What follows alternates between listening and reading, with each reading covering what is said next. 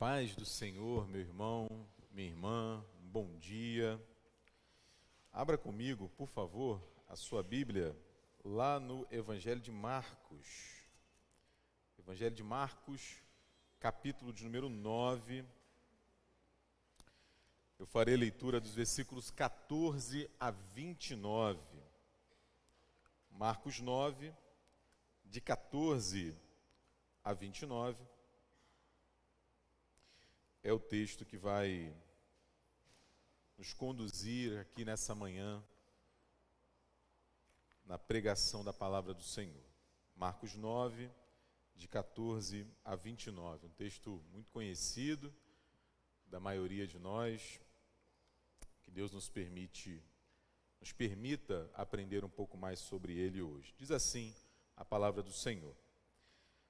Quando eles se aproximaram dos discípulos, já já a gente vai entender quem né, se aproximou dos discípulos, viram numerosa multidão ao redor e que os escribas discutiam com eles. E logo toda a multidão, ao ver Jesus, tomada de surpresa, correu, correu para ele e o saudava. Então ele interpelou os escribas que é que discutias com eles? E um, dentre a multidão, respondeu: Mestre, trouxe-te o meu filho, possesso de um espírito mudo. E este, onde quer que o apanha, lança-o por terra, e ele espuma, rilha os dentes e vai definhando. Roguei aos teus discípulos que o expelissem, e eles não puderam. Então Jesus lhes disse: Ó geração incrédula, até quando estarei convosco? Até quando vos sofrerei? Trazei-mo. E trouxeram-lhe. Quando ele viu a Jesus, o espírito imediatamente o agitou com violência, e caindo ele por terra, revolvia-se espumando. Perguntou Jesus ao pai do menino: Há quanto tempo isso acontece? Isso sucede? Desde a infância, respondeu. E muitas vezes o tem lançado no fogo e na água para o matar. Mas se tu podes alguma coisa, tem compaixão de nós e ajuda-nos. Ao que lhe respondeu Jesus: Se podes, tudo é possível ao que crê. E imediatamente o pai do menino exclamou com lágrimas: Eu creio Ajuda-me na minha falta de fé. Vendo Jesus que a multidão concorria, repreendeu o espírito imundo, dizendo-lhe: Espírito mudo e surdo, eu te ordeno, sai deste jovem e nunca mais tornes a ele. E ele, clamando e agitando-o muito, saiu, deixando-o como se estivesse morto, a ponto de muitos dizerem: morreu. Mas Jesus, tomando-o pela mão, o ergueu e ele se levantou. Quando entrou em casa, os seus discípulos lhe perguntaram em particular: Por que não podemos nós expulsá-lo? Respondeu-lhes: Esta casta não pode sair senão por meio de oração e jejum. Feche seus olhos, vamos orar uma vez mais. Obrigado, Senhor, pela tua palavra porque ela é o norte da nossa vida, o fundamento, Senhor, a rocha da nossa existência.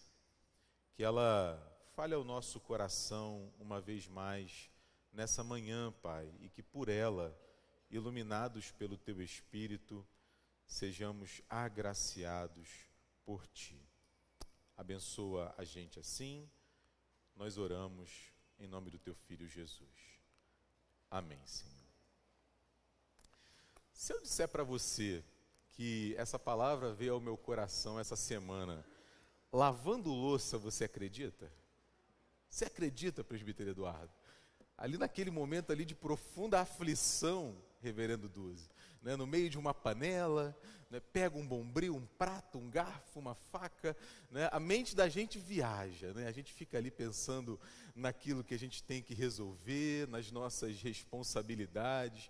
Né, não sei quanto a você, eu sou assim, é um misto de revolta com reflexão. né? Porque não tem jeito, né? enquanto houver vida, meu irmão, minha irmã, haverá louça, né? Algum sábio já disse isso com muita propriedade. E ali eu pensava, não é, é com o meu coração cheio daquilo que nós temos ouvido aqui nos últimos domingos, as pregações ah, voltadas para a reflexão sobre a nossa vida comunitária, sobre a nossa dinâmica na igreja, sobre os desafios que a vida nos impõe, sobre os momentos de alegria que a gente passa. Não é? Seria tão bom se a gente pudesse viver nesse ambiente que nos traz paz, que nos traz segurança.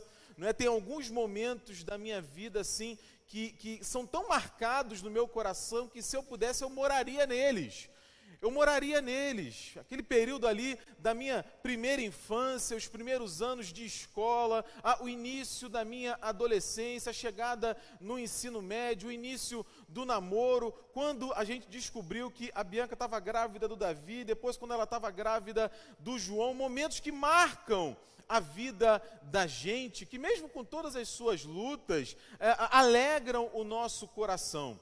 A questão é, esses momentos como eu já estou falando, são momentos. Eles passam. Eles passam. E aí a nossa vida, de repente, chega num novo momento, um novo momento que não é de alegria, um novo momento que não é de é, esperança, um novo momento que é de dúvida, que é de medo, que é de insegurança, que a gente pensa ah, como que vai ser em relação a, a, a, essa situação, como ela vai se resolver, porque eu não tenho dúvida, a sua, a sua experiência deve ser muito semelhante à minha, ouvindo o coro, cantando os hinos, dizendo que nós não somos nossos, mas nós pertencemos a Deus, e, e de repente, no meio de, um, de um, uma música, no meio da leitura bíblica, ah, você é assaltado, você é, é capturado por uma coisa que você tem que resolver amanhã. E eu ainda estou te ajudando, né? Lembrando uma vez mais isso, não é? Que você vai ter que resolver daqui a 15 dias, na semana que vem, não é? O desafio diante de nós, ou pelo menos um deles, é exatamente esse equilíbrio, não é? De como a gente a, permanece contente, como nos ensina o apóstolo Paulo, como a gente permanece confiante, como a gente permanece alegre de alguma maneira, né, mesmo em meio às circunstâncias que não são as melhores, ou que, é, dizendo claramente, são ruins. São ruins. Diante de nós, nessa manhã, a, a gente tem um texto que fala sobre isso. A gente tem um texto que fala sobre isso, como a gente permanecer crendo mesmo quando a gente enfrenta a dúvida. Como a gente permanecer confiante, mesmo quando todo o cenário diante de nós nos diz ao contrário, como naquele momento aflito da louça interminável diante de mim, reverendo Duzi. Antes fosse só a louça. Antes fosse só a louça. Então, assim, como a gente sempre faz, a gente vai tentar entender o texto e aí a buscar recolher dele algumas lições. Eu peço, por favor, que você mantenha a sua Bíblia aberta, porque isso é muito importante. A, a, a, faz parte da compreensão do nosso texto, aí a partir do versículo 14, a gente percebeu que acontece desde lá do versículo 2. Né? Esse é um texto que ele vai aparecer em outros evangelhos, né? nos evangelhos de Mateus e também no evangelho de Lucas. E essa história, esse encontro de Jesus com esse pai, com essa multidão, com aqueles doutores da lei que eram os escribas, ela ocorre imediatamente após a transfiguração. Imediatamente. Você vai se lembrar, não é, daquele encontro. Jesus pega três dos seus discípulos, Pedro, Tiago e João, e vai com eles até um monte. E ali dá um vislumbre da sua glória. Um vislumbre do seu corpo glorificado.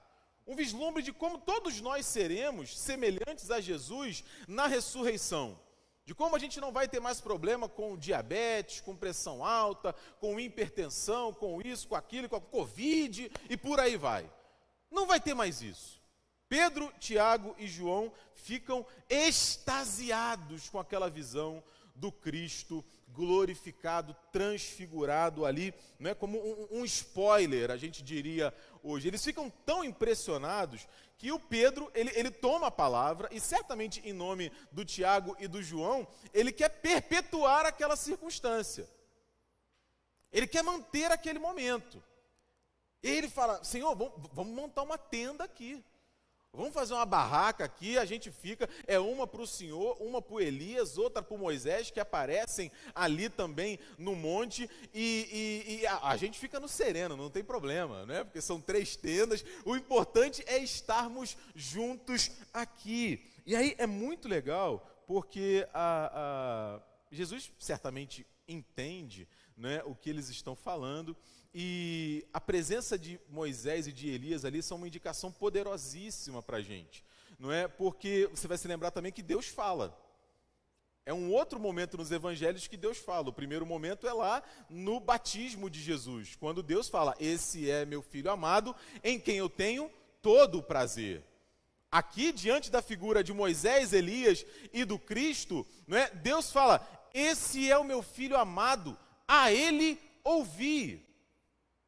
Uma vez mais, Deus está confirmando a, a messianidade de Jesus e de como a, a lei representada ali por Moisés e os profetas representados por Elias, como assim a, a, me foge aquela figura que a gente toma o todo pela parte? É uma figura no português, tem os doutores aí, depois vocês me explicam. Não é? é como um, um, um, uma síntese do Antigo Testamento, Deus está falando que o Antigo Testamento precisa ser lido à luz de Jesus, do ministério de Jesus.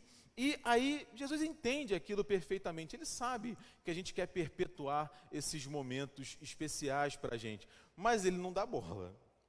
Você vai ver aí no versículo 9 que eles descem eles descem. Jesus dá duas instruções para eles muito objetivas, uma falando a respeito da ressurreição. Ó, espera, espera a ressurreição para falar o que vocês viram aqui. Ainda não é a hora. Depois ele fala sobre o Elias, que é a, a, uma figura do João Batista, que já chegou, que já veio e que sofreu. E aí chega a nossa cena. E aí chega a nossa cena, versículo 14. É? Por isso que eu disse que daqui a pouco a gente ia entender melhor quando o texto fala: quando eles se aproximaram dos discípulos, eles quem? Jesus, Pedro, Tiago e João. Porque os outros discípulos ficaram lá embaixo, não subiram. E a gente vê uma multidão, os escribas e os discípulos discutindo. Discutindo, discutindo. Pelo que a gente desconfia, como a gente vê no texto. Chega Jesus e é engraçado. Né? É, é, é, quando chega aquela pessoa que chama atenção, com artistas acontece muito isso. Esses dias teve um sósia do Neymar em algum lugar. Né? Não era o Neymar, era um sósia do Neymar. O lugar parou. Foi todo mundo lá para tirar uma foto, pegar um autógrafo com o sósia do Neymar. Imagina isso, né? né? E aí acontece mais ou menos isso ali. Todo mundo, quando vê que Jesus chegou, que Jesus está ali, né, a discussão cessa. Vai todo mundo até Jesus. Ele é o que sabe das coisas. E aí Jesus toma a palavra, e é interessante porque o texto fala que a multidão foi até ele e o saudava. A multidão reconhecia ele como um mestre entre os mestres, porque os escribas estavam ali. E Jesus recebe a palavra. E numa das muitas vezes que ele faz isso nos evangelhos, ele pergunta: ah, de que, que vocês estão falando? O que está acontecendo? Qual é o assunto? Não é como se ele não soubesse, não é como se ele não soubesse do que se tratava, mas ele tem essa, essa satisfação de nos ouvir falar, de ouvir a gente verbalizar. Não é? E aí, ele pergunta para os escribas, diz o texto. Mas aí surge ah, talvez o personagem ali que vai interagir diretamente com Jesus e junto com Jesus é o protagonista dessa cena. Um pai à beira do desespero. À beira do desespero, cujo filho há, há muito sofria. Vamos olhar com um pouco mais de detalhes os versículos. Olha aí, dos versículos 14 a 16, a gente tem assim a introdução a essa, a essa discussão, a esse encontro, como eu já adiantei. Né? Ele está falando para a gente o que está acontecendo e as pessoas envolvidas. E é importantíssimo, gente, por isso eu fiz questão de reparar agora há pouco, o contexto. Ou seja, da onde eles estão vindo. Eles estão vindo de um momento glorioso, de um momento de uma visão inesquecível, que eles queriam perpetuar, que eles queriam manter, eles queriam ficar ali, mas não dá. Não é possível. Tem que descer do monte. Não dá para ficar no monte 24 horas por dia. Tem que descer. Né? Jesus desce e se coloca à disposição daquelas pessoas. Ele quer entender o que está acontecendo, ele quer ouvir o que a gente tem para dizer. E aí a gente chega nos versículos 17 e 18, o assunto aparece, né? o assunto surge. Jesus interpela, fala com os escribas e um homem no meio da multidão toma a palavra. Não são os escribas que respondem a Jesus. É aquele homem, eu vou insistir algumas vezes aqui, à beira do desespero. E é interessante, não é? Ele chama Jesus de mestre. Eu já falei aqui, só vou esclarecer mais um pouco. O escriba, por definição, é aquele que escreve, não é? É aquele que escreve o quê? Naquele caso, a lei de Deus. Eram homens que tinham a palavra de Deus de cabeça. Você imagina isso? Pensa no livro dos Salmos. Talvez a gente saiba o Salmo 23, o Salmo 91, o Salmo 46, né? a gente tem alguns textos do nosso coração. Imagina o livro inteiro de Salmos, de cor. Aqueles homens eram mestres na lei de Deus, mas aquele homem distingue Jesus entre os mestres. E aí ele fala: olha só, é, é, eu trouxe meu filho, que meu filho não está bem. o versículo 18, ele fala, não é, ele lança, ele, esse espírito lança o meu filho por terra, ele espuma, ele vai definhando. Os sintomas a gente vê é semelhante assim a um ataque epilético, né? uma coisa assim é, é, é dura de ser vista. E o texto deixa claro que não era meramente um ataque epilético, era uma possessão demoníaca. Aquele demônio estava fazendo mal à vida daquele rapaz. E aí, uma informação importantíssima surge. Versículo 18. E eu roguei, e eu implorei, e eu pedi que os teus discípulos o expulsassem, mas eles eles não conseguiram. E a gente sabe que os discípulos tinham poder, autoridade concedidas por Deus, mas eles não conseguem. Né? E aí, gente, veja uma coisa aqui. Isso lançava dúvidas sobre o poder apenas dos discípulos? Isso lançava dúvidas sobre o poder de quem também? Sobre o poder de Jesus. Se os discípulos dele não podem, quem garante que o mestre vai poder também? Ele que cura, ele que fala, ele que ensina, quem garante que ele não vai falhar também? Não é? Agora, se por outro lado ele pudesse fazer aquilo que os discípulos não conseguiram, isso ia confirmar a sua mensagem e o seu poder. Ia confirmar aquilo que foi dito agora há pouco no ponte. Ele é o meu filho, ele precisa ser ouvido, ele tem autoridade. Aí a gente chega nos versículos 19 e 22, que Jesus ele começa a responder ao Pai, mas veja, ele não apenas responde, ele começa um diálogo. Ele começa, ele pergunta. Antes, gente, a gente precisa fazer uma pausa aqui importante. Antes, Jesus faz um lamento. E esse lamento, eu me vejo nesse lamento. Eu me vejo nesse lamento. E isso aqui é uma das partes mais importantes do texto. Que lamento é esse, Diego? Quando ele fala: "Ó geração incrédula". Ó geração até quando estarei convosco? Até quando vos sofrerei? Vos. Veja, as perguntas de Jesus, elas não são retóricas, gente. Perdão, elas são retóricas. Né? Elas são retóricas. Não precisam de resposta. Né? E elas falam de duas coisas aqui para a gente. Uma, interessantíssima, né, é que no meio daquelas pessoas crentes, no meio daquelas pessoas religiosas, no meio daquelas pessoas que sabiam a lei de Deus de cor, tinha gente que não cria. Pelo menos não cria como deveria crer. Pelo menos não cria como deveria crer, porque Jesus está falando que é uma geração incrédula. E, em segundo lugar, Jesus deixa ali uma pista, dizendo para eles que, pelo menos fisicamente, ele não estaria com eles por muito tempo. Logo, logo, eu vou deixá-los, pelo menos fisicamente, porque até quando eu estarei convosco, ele diz. E aqui fica uma pergunta para a gente: não é de quem que Jesus está falando? Quem é essa geração incrédula? É o pai? São os escribas? É a multidão? São os discípulos? Ah, provavelmente era a multidão. Meu irmão, minha irmã, todos. Jesus está falando com todo mundo ali. Que isso, Diego? Todo mundo. O único que crê 100% no poder, na ação do Pai é Jesus Cristo é Jesus Cristo. Todo mundo, de alguma maneira, em algum momento, vacila. É isso que o texto está mostrando para a gente. E isso só engrandece, enaltece a figura de Jesus. O apóstolo Paulo, por exemplo, num outro contexto, ele vai dizer que Deus confirma o seu amor por nós quando deu o seu filho para morrer por mim e por você, especial, diferente, não é? É, é, merecedor, não é isso que ele fala? O que, que ele fala? Quando ele morreu por nós, quando a gente ainda era pecador. E a gente deixou de ser pecador? E ele não continua amando a gente?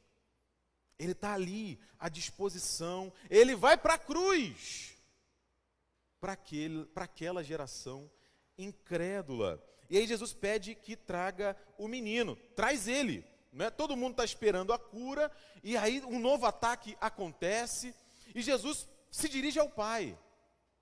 Se dirige ao Pai. Porque, veja gente, Jesus ele não é um mero curandeiro, ele não é um milagreiro, ele não é um resolvedor de problemas. Não, sabe quando a gente faz aquela lista de tarefas? Eu não sei se você tem esse hábito, muita gente tem. Né? Você faz aquela lista de tarefas. Aquele homem e o seu filho não era mais uma tarefa na listinha de Jesus. Não eram. Ele importava para Jesus, ele se importa conosco. Ele pergunta há quanto tempo está acontecendo, como é que tem sido isso, como que você reage, como é que ele fica. O pai ali, gente percebendo aquela possibilidade de diálogo, o que, que o pai faz? O pai abre o coração. E é interessante, ontem eu falava com algumas pessoas na festa, né, que, que, a gente tem um hábito. Qual hábito? Como é que tá? Como é, como é que estão as coisas, Luzia? O que, que a gente responde? Tá tudo bem. Será que está tudo bem? Tem um pastor lá em São Paulo, o Cláudio Manhães, pastor Batista, que ele diz o seguinte: tudo é muita coisa. Tudo bem que não precisava ficar botando no Facebook o que está acontecendo, né? Mas abrir o coração é bom, principalmente para Jesus. Aquele homem abre o coração e ele fala da gravidade da situação. Olha, o menino quase morreu algumas vezes. Ele fala do tempo, desde a infância.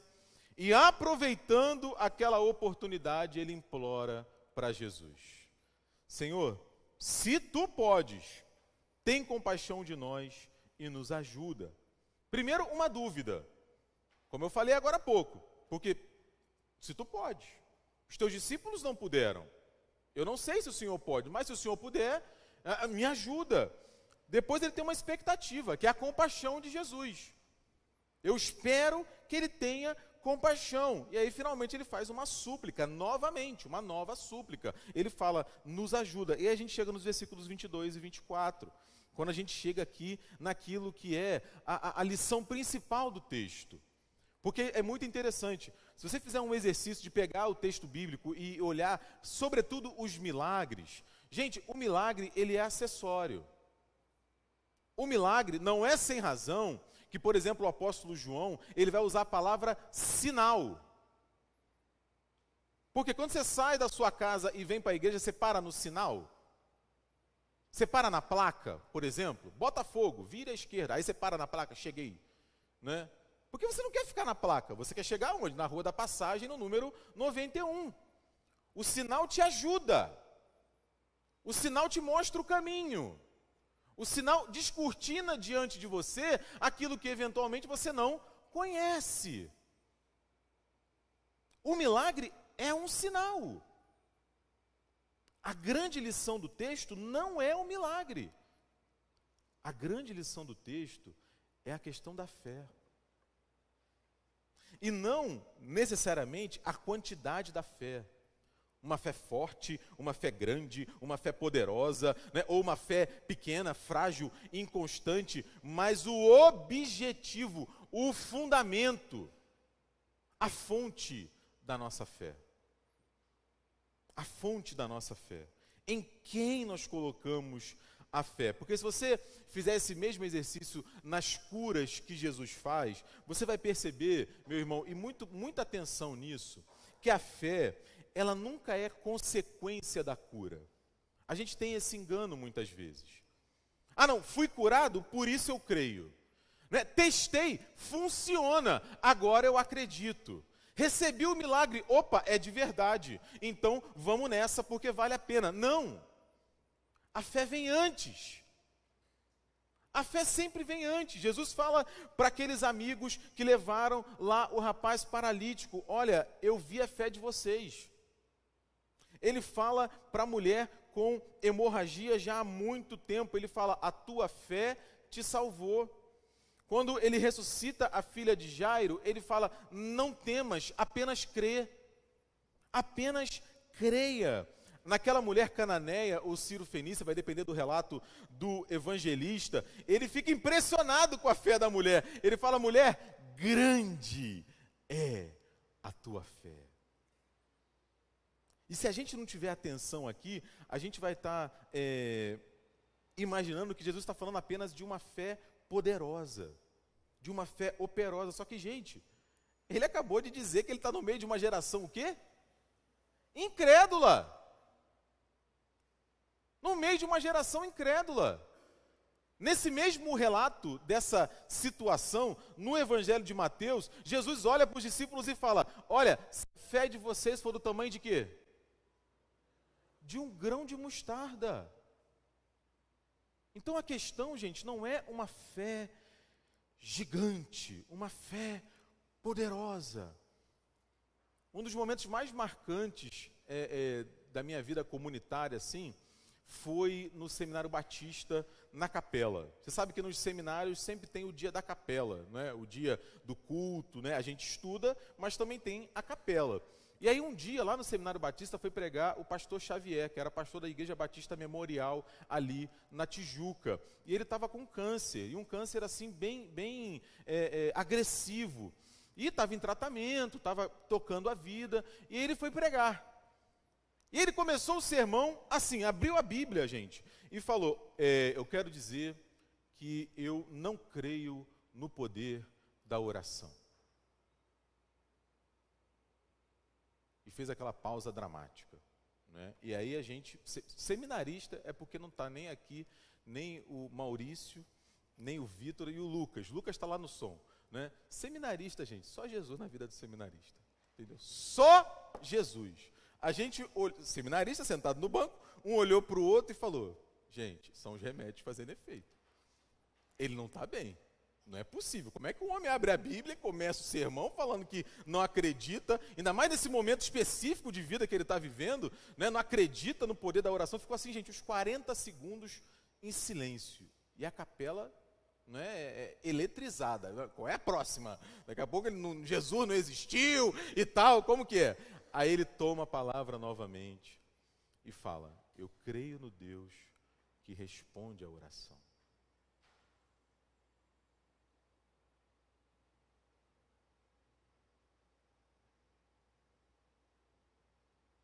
Porque toda oração é fraca, meu irmão e minha irmã.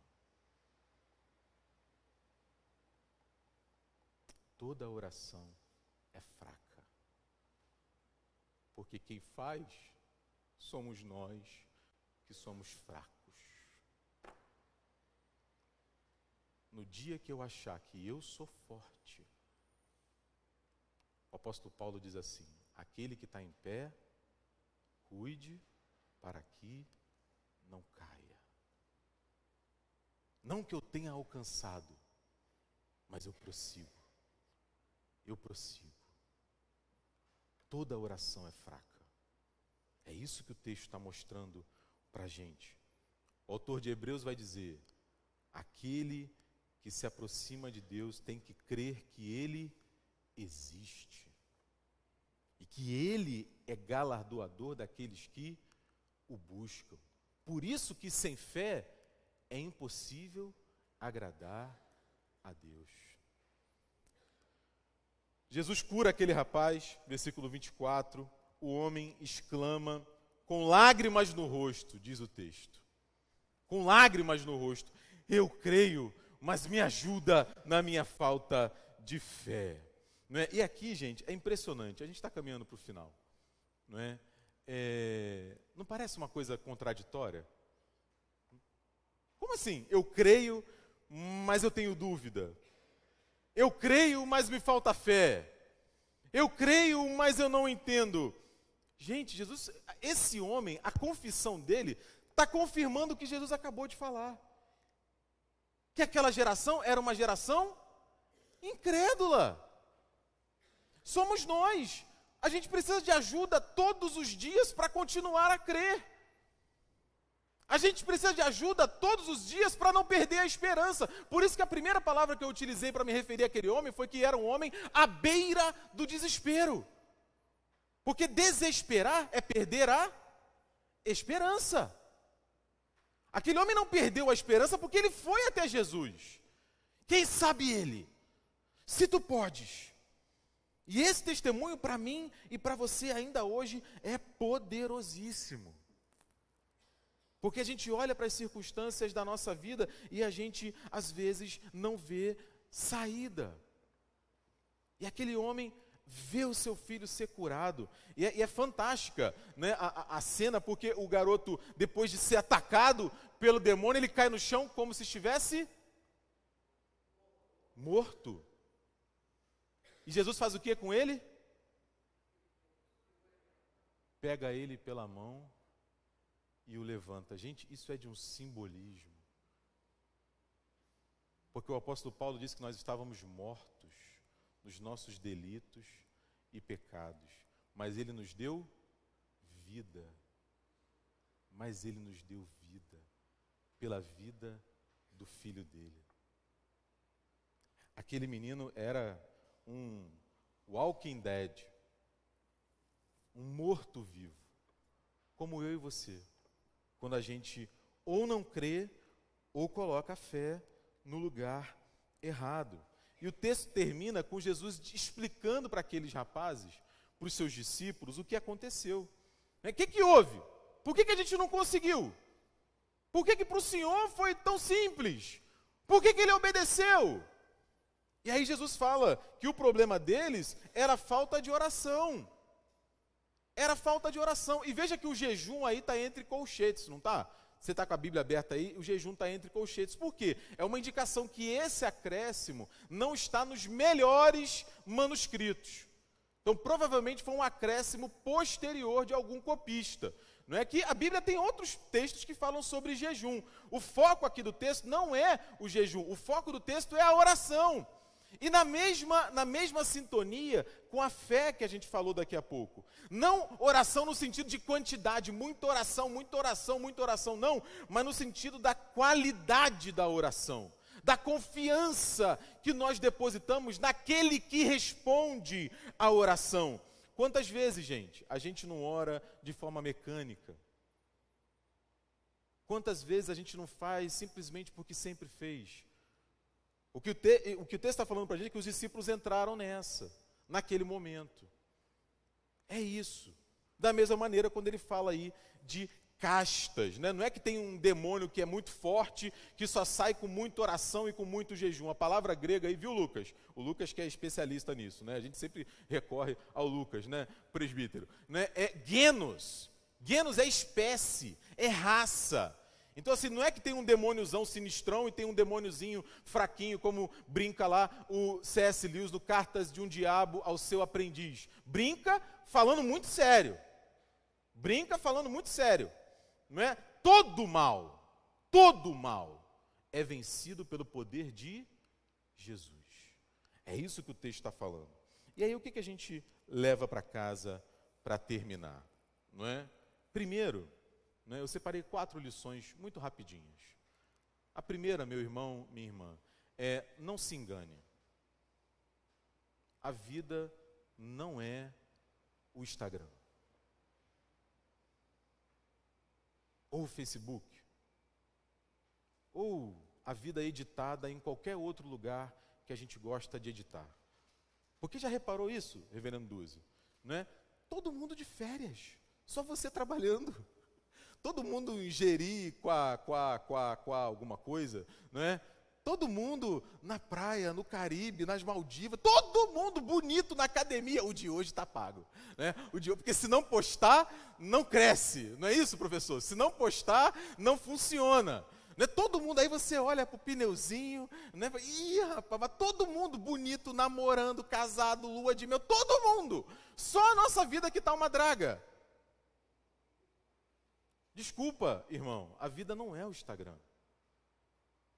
Não é à toa que existe uma expressão na nossa fé que é a vida cristã é feita de montes e de vales.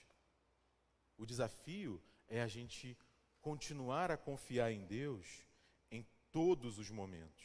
Uma segunda lição é que, veja, os discípulos falham. Jesus não falha. Os discípulos falham. Os discípulos erram. Os discípulos, na hora da crucificação, abandonam Jesus, traem Jesus, negam Jesus três vezes, não conseguem libertar aquele rapaz. Jesus não falha. Eventualmente, não é? Os discípulos de Jesus falham comigo, falham com você. Os teus discípulos não puderam expulsá-lo. Eventualmente, eu falho com você, você falha comigo. Isso não pode nos impedir de ir até Jesus. Não deixe de ir até Jesus, meu irmão. Faça como aquele pai. Vá até Jesus. Cuidado, cuidado, para que os discípulos não impeçam você de ir até Jesus. A gente crê, uma terceira lição, mas a gente tem dúvidas. A gente crê, mas às vezes a fé nos falta. A gente crê, mas a gente não crê direito a notícia chega, a gente fica desolado, as situações surgem, nós não enxergamos saídas, a gente é humilhado, desprezado, traído, abandonado, a gente olha para as circunstâncias e fala, não tem mais jeito, acabou, ou ao contrário, a gente brilha, se destaca, se forma, dá glória a Deus, dá tudo certo, e a gente pode correr o risco de se achar, olha, eu sou bom, hein? Eu sou bom, hein? Não é que eu consigo? Eu até tinha dúvida, mas não é que eu consigo? Meu irmão, a gente precisa crer e confiar em Deus para continuar a crer. E finalmente, a fé da gente em Deus se revela em duas palavrinhas. Duas palavrinhas. E aí eu termino, não é? Ortodoxia, a reta doutrina, ortodoxia e ortopraxia. Eu ouvi essa palavra, achei linda, aí fui no dicionário, né? Porque a gente faz isso, né, Elise? A reta prática, a prática correta. Aqueles discípulos, aquela multidão, aqueles escribas precisavam disso. Eu posso saber tudo sobre a fé, mas se eu não pratico, o Tiago vai dizer que a minha fé sem obras é é morta. É morta. Que bom que aquele pai confessou. a sua fraqueza. Que bom que o Marcos, o Mateus e o Lucas registraram isso.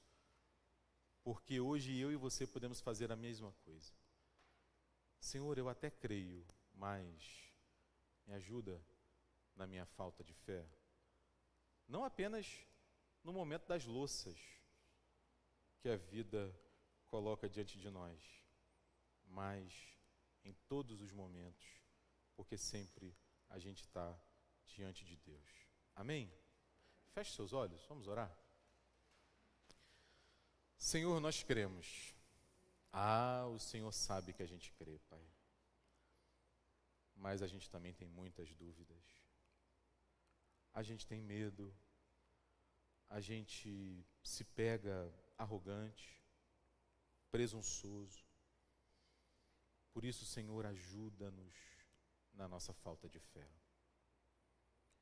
Que a gente tenha firme, claro, diante de nós, a fonte da nossa fé, que é o Senhor, que é o teu Filho Jesus Cristo, que é a ação do Espírito Santo em nós e através de nós. E aí, Senhor, nos embates da vida, nas crises que a gente enfrenta, a gente se lembre, Deus, que é assim mesmo. A gente fraqueja, a gente tem medo. Não dá, Senhor, para perpetuar as circunstâncias agradáveis para nós. Isso vai acontecer na ressurreição, naquele vislumbre que o Senhor deu aos discípulos. Por ora, Senhor, ajuda a gente a crer direito. E não apenas a crer direito, mas também a praticar direito. A gente ora sim e agradece no nome do teu filho Jesus Cristo. Amém, Senhor. Amém. Vamos ficar de pé?